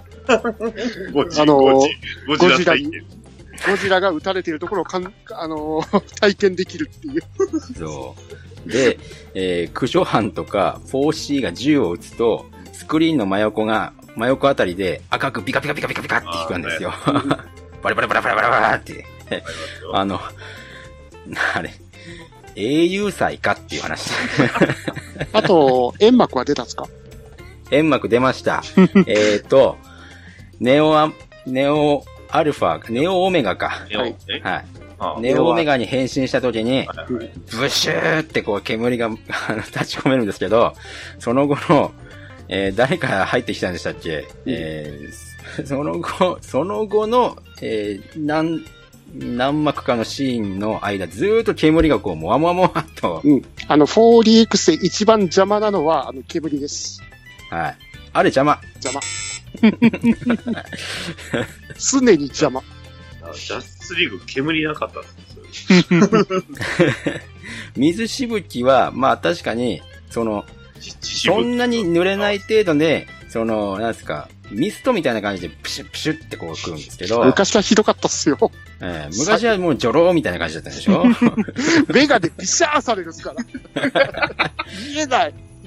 ところが僕がツイッターでリツイートした、あの、東映の文字で、プシュは来なかったです。あ、なかったんですか？えなかった実は来ませんでした。あれ、僕、すごく身構えていたんですけれども。逆にむしろあってほしかったです。うん、あってほしいです。残念ながらその前に、えー、4DX のタイトルが入るときに、えー、座席がこう、ジェットコースターなのでぐらぐらやって、ブシューってやってやりました。おー。がっていうところが。ちなみに、その水のオンオフ機能はあったんですか？えー、ありませんでした。それはクソだ。あ最近の 4DX 作ってるところはオンオフ機能ついてるんですけど、ね、オンオフあるんですよ。そうそう。一番ダメなところだったんですかね。まあそこしかなかったんですよ、近場がね。最初の頃はないです。あ古いところだったんちゃいます？はい、古い席だったんですかね。だから、えー、ナナハさんが出てくるシーンで、プシューっつって音がして いい匂いっぽいものが吹き出されるんですよ。出た、ワンダーウーマンの匂い。ええ ちょうど、えー、耳の後ろあたりっていうんですかね、横のあたり、えー、そこのヘッドレストのあたりなんですかね。足のところにあるんですよ、匂いのところああ、そうなんですかはい。で、プシューって出てきて、匂うんですけど、あのー、あんまりいい匂いではない。うん、ガルパンの時はむせる感じでよかったんですけどね。これもね、なんかね、多分、シートのメンテナンスの問題なのかもしれないけど、いい匂いではない。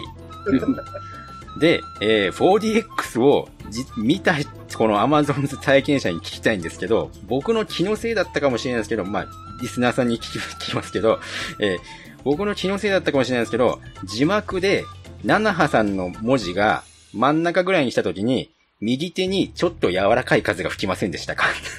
えー、ちょっとそこで笑っちゃったんですけど。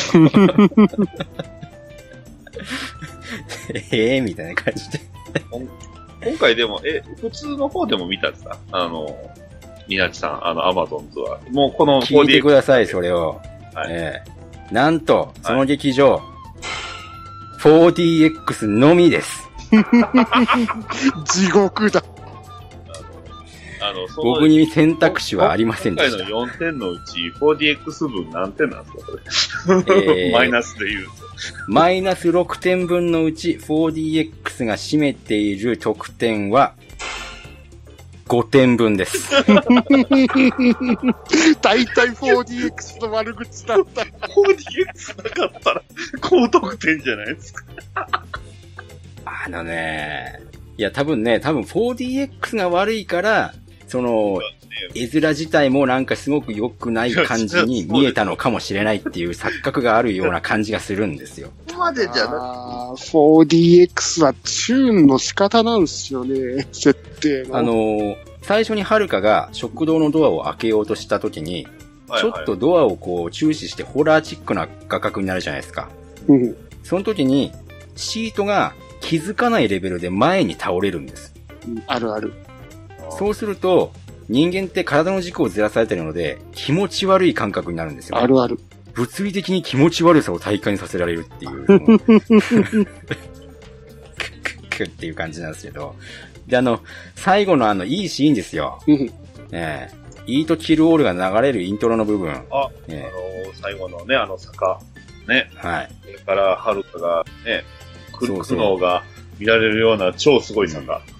あれもちょっと白鳥作品って考えるとちょっとクーガを思い出しちゃうんですけど、うんあのーあれ、はるかが下っていきますよね、最初。そうですね。その時に席が前傾姿勢になるんです。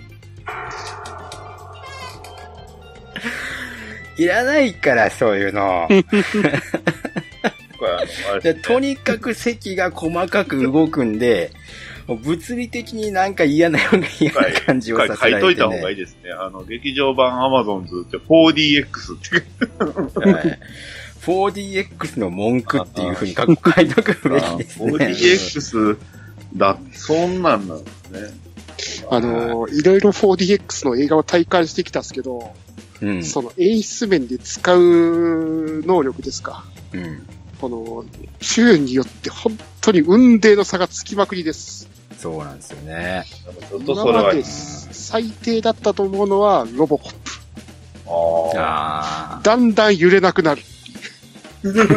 設定、揺れるのをだんだん忘れてきてるよね。あ、めんど、めんどくさくなったのかな。で、一番最高な体験だったのは、最低、最低で最高だったのは、マッドマックス。ああ。うん、うん、うん、うんうん。マッドマックスあの、砂嵐に突っ込むとこあるじゃないですか。ああ、いいですね。はいはいはいはい。もう、椅子揺れる、風吹く、前から水ぶしゃーで、もう完全に、あの、映画の中とリンクしてるっていう。あ何起きてんだ、これ。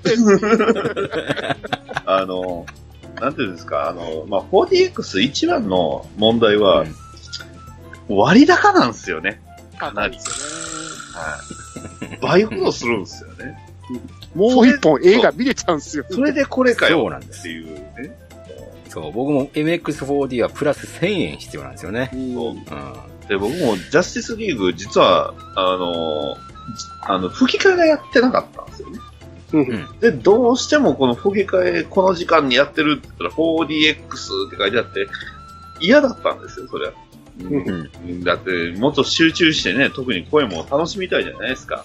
うん。その、その通り。そう。それなのに、ね、ワンダーウーマンでいい匂いしたり、ね、ワンダーウーマンの腹パン食らって、ね、振動したりとか。なんだよ、これ。これね、あの、MX4D はね、あの、銃撃戦が激しくなるシーンになると、はい。えー、座席のシート部分がね、あのマッサージ機みたいにボコボコボコボコするんですよ。お尻まで刺激される。されますね。あ、あと言ってなかったですけど、4DX で一番酔いそうになったのはストライクウィッチーズでした。そうなんです。あのストライクウィッチストライクウィッチーズの OVA3 部作ですか。うん。オープニング、エンディング曲があるんですけど、うん曲に合わせてずっと椅子が揺れるっていう。ゆらーゆら気持ち悪く酔っちゃうよ。酔う酔う、これ酔う。酔う酔うやっぱね、近場でね、4DX じゃない公開がなかったっていうところが一番きつい。それが一番、それは辛い。そうなると、4DX じゃないとなると、都内に行かないと。じゃあ、2時、1時間、2時間かけて 行ってくるかっていうと、そりゃないわっていう。もう一回見ちゃいましたし。ええそうなんですよ。うんだからあの、最後のシーンは最高でしたよ。よくよかもっちろん。うん、席席が止まるっすからね。今回あの、主題歌がね、あの、小林太郎名義じゃなくて、プロジェクト R ってことで、うん、えー、まあ、ノブさんも含めて、小林太郎とノブさんっていうところで。はい、あと、ついで、ついでに仮面、仮面ライダーガールズ。そうです、そうです。で、プロジェクト R って特撮関係の、えー、かん、あのね、おなじみのプロジェクト R で。はい。うん。で、今回、僕最初映画を見ない前に、このイートキルウォールを聞いたら、ちょっとなんか軽いなっていうのと、プロジェクト R、なんでプロジェクト R なのっていうふうに思ったんですけど、この最後の審判を見、見終わって、あ、これで正解だわっていうふうに思いました。うん、で本当に最後は、もうね、仮面ライダーが去っていくっていうところでね。仮面ライダーの去り方としてはベストじゃないですか。ですね。ですね。居場所から。ただあのシーンがかっこよすぎるんで、僕あのバイクで坂道を下って登ると、もう必ずあのイート、イートキールオールがね、流れるっていう、この怪怪現象が発生し始めてるんで、ちょっと、ちょっとひどいんですけど、今 えー、まあ、映画としてはまあ、うん、そうだね。よかったよと思いますよ。はいはいえー、ただ、MX4D を見る人は、本当に覚悟していただいて。もしかしたら、ね、今、ニナキさんが言ってた部分も MX4D じゃない方だったら違ったかもしれない違ったかもしれませんしね。うんもしかしたら、そう、僕らが見たものと、ニナチさんの見たものは違うのかもしれない。本当にね、その、僕やっぱりね、映画に集中したい人なので、アトラクションのようにガタゴトガタゴト動くのはね、ちょっとね、良くないんです、ね、その映画によりますよね。良かった部類だとパシフィックリムも良かったと思うんですよね。すごいあの、ジプシーデンジャーに乗ってる感があったんで、あれは良かったなただ、自分、ワンダーウーマンが吹き替えがタイミングなかったんで仕方なく 4DX 行ったんですけど、椅子動いてたかなぐらいのレベルだったんで。すまねえ。なんでこれ1000円プラスしたんだろうって。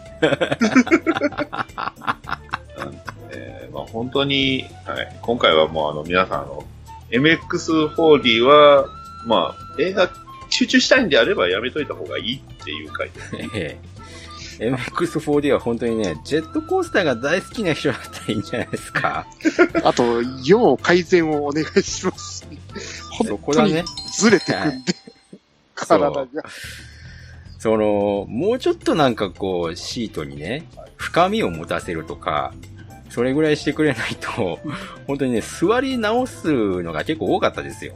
うん、そうシートベルトと手すり、手すり、あ、バーですね。バー欲しいです。うん。はい。そうですね。あの、肘置きはそのままだったので どこ掴むってボトルホルダーなんですよね。わかる。で、ボトルホルダーがあるあれには、あの、MX4 のあの注意に、ドリンクがこぼれる場合がございますのでご注意ください。でもなんかもう上映する前から荷物はあの肘膝の上に置くかロッカーに、えー、しまってご覧くださいって言われたので、はい、まあコイン返却式だったのでロッカーに入れたんですけど、正解でしたね。前あったっすからね、その、見に行って荷物を適当な場所置いてたら iPad が二つに折れてたっていう。うわ、うわ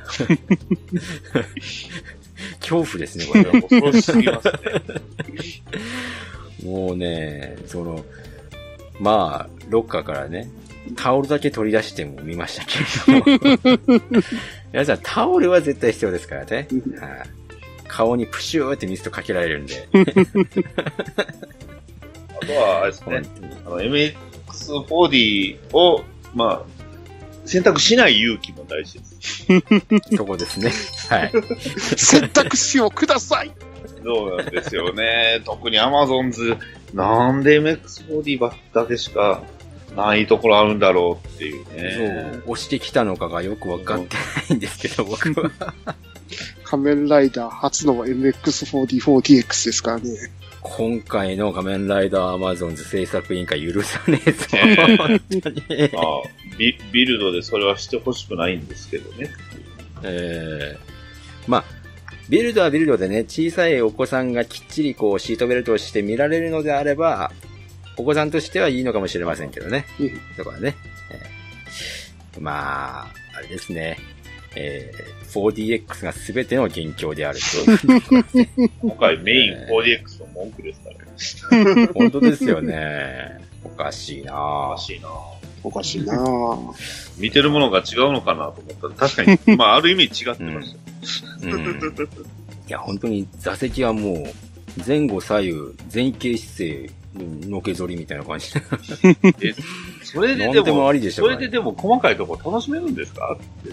まあ、楽しめなかったんですよ。楽しめなかったんですよ。楽しめなかった。そう。はるかくんがボコボコにされるたびに、えー、殴られるたんびに椅子が動くんで、ね、いや、えー、まあね、気が散る。そうそう、あの、特に駆除班の戦闘なんか楽しめなかったんちゃいます？あそこめちゃすいませんでした。めっちゃいいシーンなんですよ、あそこ。ですよね。あのね、ね駆除班がね、結構、あの戦ってると思うんですけど、その戦ってる最中僕も戦ってるんですね。ずれるずれる。ずれるずれる。見えない見えない。あーっていう、そう。見てるようで見てないんですよ、正直言えば。はい、そういうところ。わかりますよ。あの、ワイヤーね、二人で張ってね、ねわーってやりましたけれども。そうそう、そこも良かったですしね。こう、うん、ね、福ちゃんが助けてくれるシーン、黒崎さん助けるシーンも良かったじゃないですか。そう。黒崎さんがこう銃を撃ちまくるたんびにお尻がボコボコボコボコ言うし。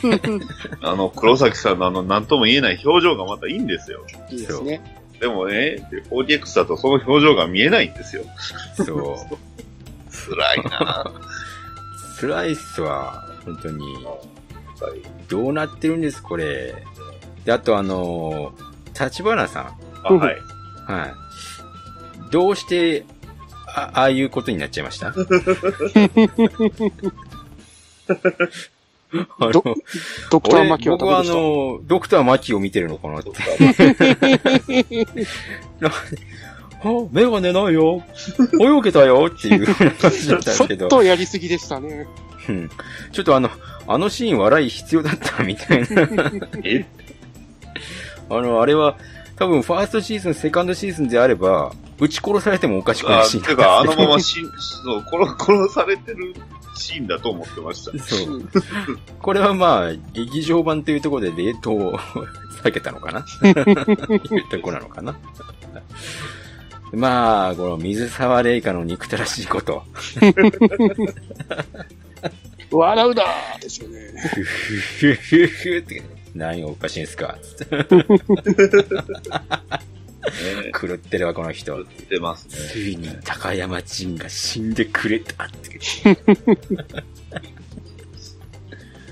はるか子のしか考えてないです。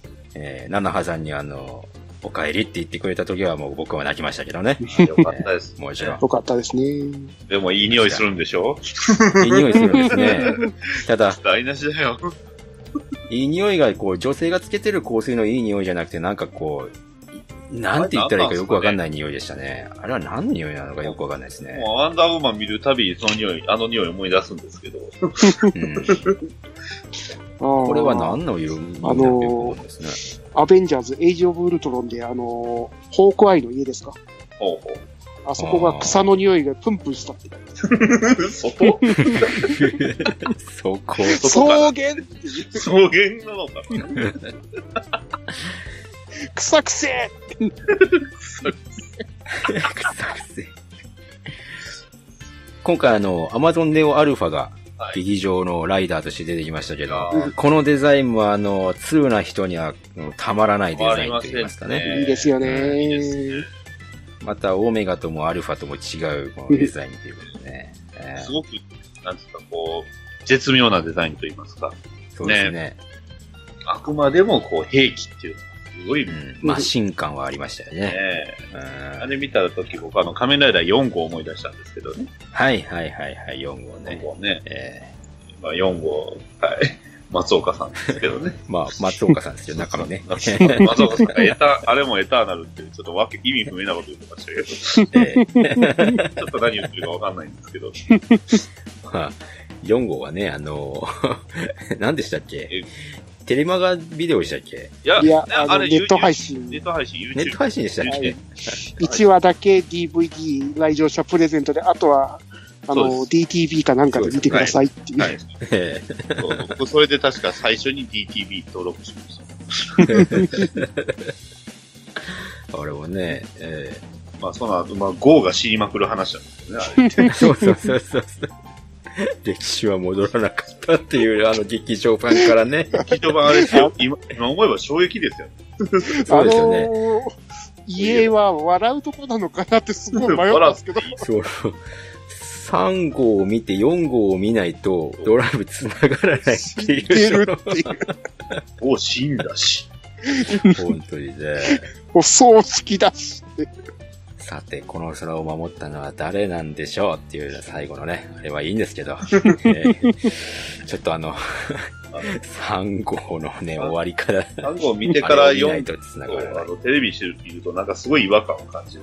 違和感があるっていう。なんでピンピンしてるし。死んだ人がいるの？普通に生きてるけど、仮面ライダー映画のね、えー、話っていうのいろいろこれからもいろいろできると思いますけど。そうですね。うん、まあちょっと、あれですね。高山仁が、今後の作品にはまあ出てくれないだろうなっていうのがちょっと残念。って言えば残念なんですけどね。まあ、ディ、ディエンドが召喚してくれるんちゃいます？ああ、そうですね。言えないだ、やめて。痛みは一瞬だ。本当に。まさに死んだ人しかいないじゃん。まあ、はるかくんの方はね、ディケイドで、で、ここがアマゾンのその世界観。棒読みのアマゾン出ちゃうから。スーパー大切だ。大切だー。なっちゃうから。そういえばあれもアマゾンだった。俺、友達。友達。スーパー大切だ。迫力。そこ、今思えばそうです。そ、そこからのね、今回アマゾンってよかったですよ。よかったですよ。そうですよ。あの、ねえ、だからあの、オールスター映画では、結局棒読みアマゾンじゃなくて、あの、あれじゃないですか。神谷さん。大体、大体か、ね、神谷さんがやってるじゃないですか。神谷さんか関さん。関さんですよ。関さんとかね、やってるじゃないですか。関さんの大大資料やばいっすよ。生き返ったと思ったっすからね。あれ？あやさん、いやもう亡くなったよなと思ってね。エンドロールでした、関さん。その辺で。ということでね。我々そう、仮面ライダーの話と止まらなくなっちゃう。止まらなくなりますね。ですね。まあ、あのね、ネオアルファの変身の方法がちょっと順番違うからいいなっていうところも言いたいんですけど、まあ、あの、まあね、えー、仮面ライダーアーマゾン最後の審判と見せかけた 4DX の文句ということで、はい。これからね、また、はるかくんもね、仮面ライダー、ね、え、えー、アマゾンオメガか。オメガをまたどっかでね、見られればいいんですけど、どっち？はい。あの、バツダディモービル放送局でやってますので、そっちを聞いていただきたいのと、えー、そっちの方で紹介しなかったキャッチコピーをもじって言うならば、おすべての 4DX を殺したい。素晴らしい。ということで、えー、アマゾンズでございました。はい。はい。ありがとうございました。ありがとうございました。逃げない浅沼劇場は適当な浅沼。ごめんなさい、なんか、ぐちゃぐちゃになっちゃった。元気なテラピー。元気元気何でも知ってる留吉。漫画読むか DVD 借りろたまに出る P。こういうのダメだと思うよ。このようにでやっております。逃げない浅沼劇場。2018年からは毎週水曜日配信予定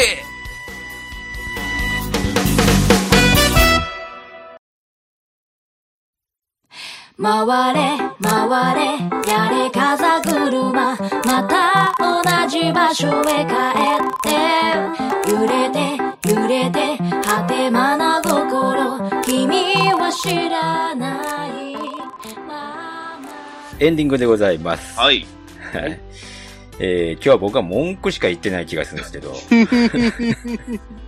いや、もうランページ、ランページ良かった。ランページね。えー、ランページが良かったということで、えー、ゴリラが大好きな人はもう満足ということで。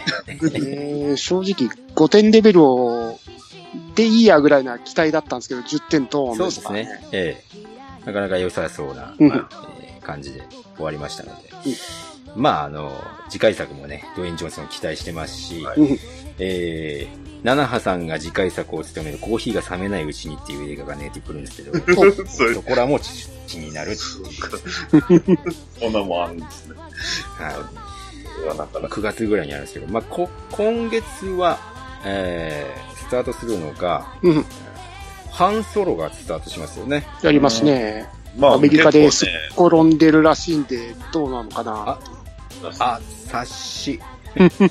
あまあ、すごい。うん、どうなんでしょうね。ローグワンが良すぎたっていう意見もありますけど。どうなのあと、タイミングが悪すぎるっていう。まあまあ、確かはいに。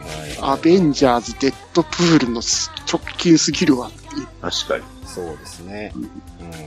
で、えー、まあ、邦画の方ですけれども、えー、万引き家族の方が、はいえーカンヌ特別最、最優秀賞でしたっけ？パルムドーこちらのルですね。方を、えー受賞ということで、うんはいえー、リまあ、そこら辺も気になる方は、リリー・フランキリリー・フランキーが出てますので、うんえー、見てはいかがでしょうかというところなんですけれどもあと、、その前に気になるのは、あの、家に帰ると妻が必ず死んだふりをしていますが、これ、はいあれ、映画になるんですよね。そうです、そうです。あのー安田健さんがやってます。懐かしいですね。懐かしいですね。ね ね。えーと、あと、強いて言うなら、なんだろうな。まあ、僕は結えー構落まだち着いてるブリーチは来ないはずなんですけどね。おえーブリーチはもうちょっと後もうちょっとあと8月ぐらいですか？そうですね。7月20日ですね。あと、そうです。僕的には絶対にこれだけは外せない映画が一つですよだけあります。ね。6月15日公開予定。忍者バットマイェーイ楽しみ来ますね。ンちなみに、あの、アマゾンの、あの、アメリカのアカウントを持ってると、もうすでに配信はされてます。あ、そうなんですか。あの、そもそも映画でやるの日本だけなんです。うんうん。あの、基本あの、ど、あの、配信で、あの、アニメーションとしての配信しかしてないので、うん そう。日本だけクソ遅いんですよ。はい。4月か5月、4月頃にはもう配信されてたはずなんですよ。うんうん。で、円盤も出てますしね。出てますね。まあまあまあ。ね。それに、まあまあまあそれには、いや、日本の字幕もついてるっていう噂もあるんですから、まあまあ、それはね、あの、置いといて。いや、忍者バットマン楽しみです。そうですね。うん、と僕が気になってる作品といえば、おオンリー・ザ・ブレイブとか。EXILEそら、あ そっち違う。え そっち違う。そっえ、ち違う。ハイアンドロー関係ない。溶岩のあの山火事の話です。だって、予告でずーっと EXILE聞かされるんですもん。このね、日本のメディアミックスも、うんねね見てるたびにあの、海猿かなーって感じのだい。たい EXILEかジャニーそうですね。あとは、長瀬智也さんの空飛ぶタイヤとか、うんあとは、安田健さんに負けず、え大泉さんも、焼肉ドラゴンっていう作品があー6月22日にしますね。よくずっと CM は映画館でやってます。そうですね。うん。えー、とめきさんの方は注目タイトルはあとは、宇宙戦隊キューレンジャー VS スペーススクワットですか。おーはいお来ました、来ました。うん。ど。なるほど、なるほど。あと、もう一つ、パンク侍切られて早漏ですか。うん。はい、はい。うん。確かに。これも、えー、チラシがありましたね。うん。まあそこら辺も、うんえー見て、まあ、6月は対策というよりは、なんか、うん、小粒のっと、良作が出ればいいのかなっていう。始まりと終わりがでかいのが、でかい玉があるって感じですね。そうですね。うんうん。こんな感じでございます。じゃあ、バットマンはおそらくうちの放送でやるかな。お、やらな、やらなかったら察してくださいって。ええまあ、でも、忍者バットマンは、うちから一番近い映画館でやってくれるんで、やったーああ、いいですねあ。うちはね、また公開劇場が。公開関数すんげえ少なかったから、めっやちゃ少ないっすね。べえなと思ってたっすけど、やってくれてありがとう。そうですよ。いいなぁ。えー羨ましいなぁ。ひどくねまた僕のところも公開 場所少ねえんじゃねえの。だって愛知県今回はあれですか？確か 4DX とか4ないんですか？ないんじゃないですか？ないんだよ。今回は 4DX じゃないんですね。ないですね。いらない。大丈夫ですね？大丈夫ですよ。ねバットマン初 4DX じゃないですね。いや、まあまあ、ジャスティスリーグ 4DX ありましたし、勘弁していただきませんかね？僕、痛い目合ってますから。なるほどね。まあ、また、6月も終わればね、えー6月の映画総括ということで、はい。そこの、そっちの方でデッドプールは詳しくやりましょそうですね。はい。それで行きましょう。ね。はい。というわけで、えー本日のラストオーダーでございます。はーい。えーっと、次回予告でございますけれども。ほい。はい。まあ、次回予告もさっきのやつに入れればよかったんですけど、うん忘れてました。次回予告は、まあ、まあ、予告するほどのものじゃないんですけど、え劇場版、鋼の錬金術師レビュー会でございます。え、えシャンバラですか？ミロスですか？あ、そうそう、シャンバ、違う。ミノタウルスの丘ですか？違う。ミ違う。ロスですか？シャンバラですか？ミロス違の丘う、ですか？違う。シャンバラ僕好きですから。ミロスの丘も好きですよ。ちょっと思い出してくださいよ。え何ですか？もっと新しい劇場作品あったでしょ？え？え？え？ありましたっけ？え？いや、僕らの大好きなあ。彼が出てるじゃないですか。おほディーン・フジオカが。う。いいつから僕、ディーン・フジオカ好きなヨガフライ。の僕らには切っても切り離せないディーン・フジオカが出てる、あそれは、鋼の技術があるじゃないですか。あれですか国村淳は出るんですか？出ます。石原さとみは出るんですか？石原さとみは出ないですよ。ねえ。石原さとみは出ないです。大丈夫です。ええ大泉洋が代わりに出ます。なんだって、藤村くん。ええそんなこんなで、はいえー鋼の錬金術師をレビューするんですけれども、はいえー今回満足度で点数をつけましたけれども、この鋼の錬金術師だけは、はい。映画評価ポイントでまたやりますの ね。で、えはい。ーはい。えー満足度でやったら、多分、僕と留吉さんは、史上最低得点を叩き出すので、え、あのー入場した時点では10点ですよ。それは、あ、そうです得ね。点あります。得点ありますよね。もう 帰りたい。ちなみに僕の劇場満足度は0点でしたからね。やったー、ついに0点叩き出した作品をね、やるということで、さあ、僕。で、今回、えーバットダディさんが今回見なかったということで、はい。えーバットダディさんレンタルで見ますが、えーレンタルで見てきて、僕と留吉さんが劇場作品を見に行ったということで、公平性がないので、えー僕と留吉さんも、えーレンタルで見ます。残念ながら5週は完成してしまいましたけど、今週は。今週は。同じ、な今週ね、見たかった。6本なかった。本当ですね。もう多分、興味のある人は見てるんでしょうけれども、見てる全員が被害を被ってると思うんですけどね。ええまあ次回、こう、次回のね、収録もね、多分、半月後くらいにはなると思いますので、はいはい。まあちょっとタイミングを見計らってというところで、ただし、えー、視聴に対してのルールを設けます。これはもうひどい作品だというところで言っときますので、はい。えー、きちんと最後まで見ましょう。はい。えーこれはまず第一前提です。はい。二つ目、音声をちゃんと聞きましょう。えっと、えっと、ヘッドホン外してたとか、字幕とかそんなことはない。字幕とかない、はい、字幕ないですね。はい大丈夫です。字幕は日本語字幕でも出てますけれども、結局話したのは日本語なので。聞かえない。はい、聞かえません。はい、パクロミさんに吹き替えてないんですか？そうですね。ないですね、多分ね。マスタンいいか。はいミキシンで吹き替えないんですか？お、岡ないですね大川さんがいいかな。はいで、えーもう一つは、倍速機能を禁止します。ええ当倍で見てください。ね、皆さんの、僕も含めて忙しいとは思いますけれども、えー映画の内容がちゃんと覚えていられるぐらいのレベルで視聴してください。はい。で、えー、まあ、DVD とブルーレイ、えーレンタルどちらも、はいえー問いませんので、ははいい、そこは、えー、まあ、自由にというところで。まあ、もちろん、えー、レンタルがもしなければ、えー、僕も多分、ツタヤ近場ではないので、えー、iTunes でレンタルで見ると思いますけど。アマアマゾン、iTunes ではありありますよね。そうですね。はい。ということで、我々は地獄にもう一回踏み入れるわけでございますけども。地獄言うた。もしかしたら、これ見たら、あれ？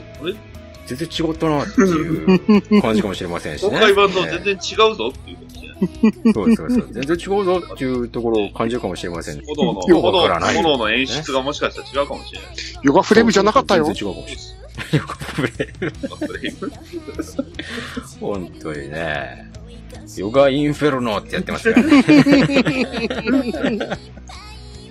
映画、映画自体が大炎上。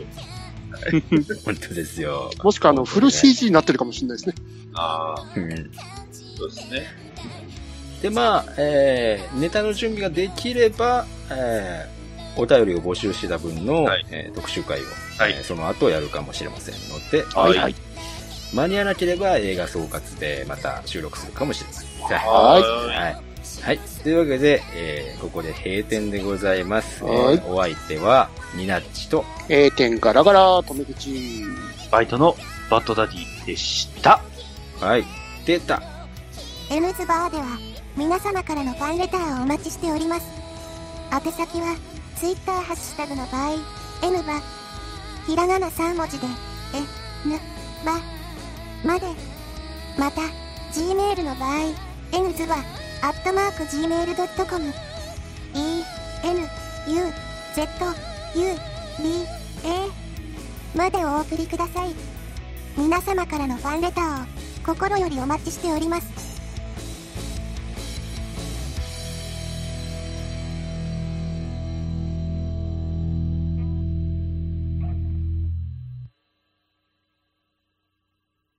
今ね、録音を開始したのはですね、この、映画の鋼の錬金術師が意外と、オンデマンド配信のレンタルに入ってないっていうね、ことがあるんですけど、ね、ただこれで探しますって言うたのにね。そう、探します言うたんですけど、ツタヤしかないのかなまあ、ツタヤしかないんですけど、まあ、ツタヤないんだったら、もうツタヤをずっと我々は 往復する必要があるんですけど、これがこの、アマゾンの方の商品の方でね、DVD 見たんですけど、えー、DVD4309 円のところ、今 Amazon だと75%オフ3229円オフで1080円で買えるっていう。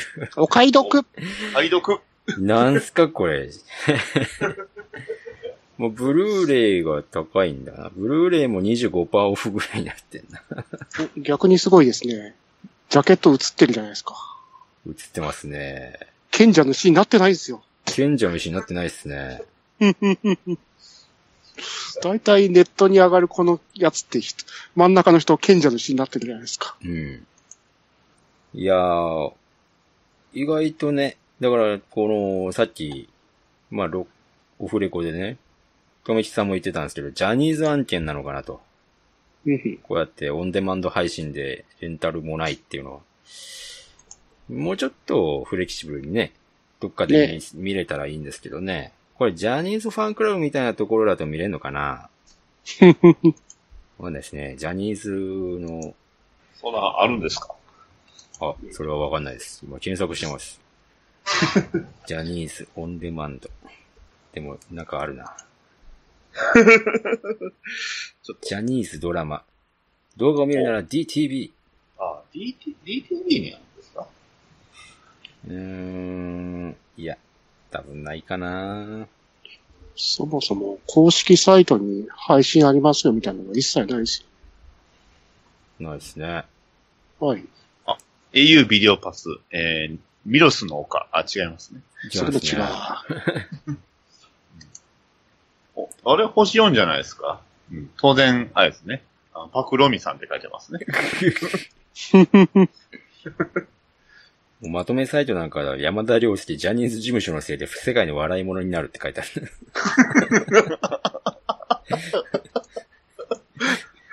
いやいやいや。ないっすね。ないっすね。ないですね。スタヤ5しかないっすね。もしくは1080円5ですか？1080円5ですね。あんまり、ね、変わんないような気がするな。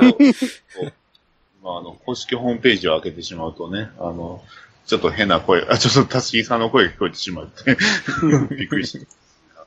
そうですね、ディスタヤディスカスしかないみたいですね。これはディスカスディスカス行くぐらい。いだったら、そのまま、あの、レンタルした方が安いですね。そうですね。ディスク、ディスカスは円盤を送ってくるやつですよね。そうです、そうですす。うん。はいあポスト投函なんでね。自宅の自近く。そう、ポストに戻さなきゃいけないっていうね。あれなんですけど。まあ、あれも、ツタヤディスカスも、気をつけてほしいのは、月に何枚って決まってるんですよね。うんそ1ヶ月だけ無料だったんで、う。うん。使ったっすけど、うん。使いづらそう、一度に借りる枚数も、あの、料金プランで変わるし、で、料金プランが上がれば上がるほど、まあ、確かに総枚数も増えるんですけれども、一度に借りられる枚数がね、っていう感じで、何でも何でもそれをやらなきゃいけないっていうところで。あと、扱いがマキシシングルとアルバムが一緒っていうところの動画と。ああ、なるほどね。うんうんそのアルバム借りようが、マキシ借りようが、一枚扱いされちゃうんで。うん。あと、ちょいちょい、あの、ツタヤディスカス自体単品98円レンタルやるんで、それ待って一気に借りた方がまだマシねな気がするっすよ。そうですね。あの、うっかり公式ホームページ見ちゃったんですけど、これもうこの時点でいろいろ突っ込めるところが非常に多いというか、ええ これ、これ、これ面白いですね。これびっくりしますよ、これ。あこの、この公式ホームページ、これ結構びっくりですね。うん。すごい結構ね、顔、顔、顔なじみな俳優さんがこうちょこちょこって、ね、見られるので、そうなんですよ。これはちょっと楽しみですね。まあ、普通に普通に私、あの、ツタヤでね、えー足で歩いて行ってレンタルしますんで、はい。皆さんそれで行きましょう。はい。そうですね。ええうん自力で行きたいと思います。はい。もしどうしてもツタヤにこう足が運べないでたら僕は75%オフを買います。いつでも見れる。いつでも見れる。そう。やいつでもこの真顔映画を見れる。いつでも真顔になれる。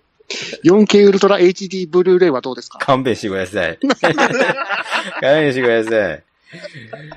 そのね、レンフツさんの、その、服装を見るためだけに、その、4K ブルーレイはちょっとちょっと、その、ちょっと高いっすわ。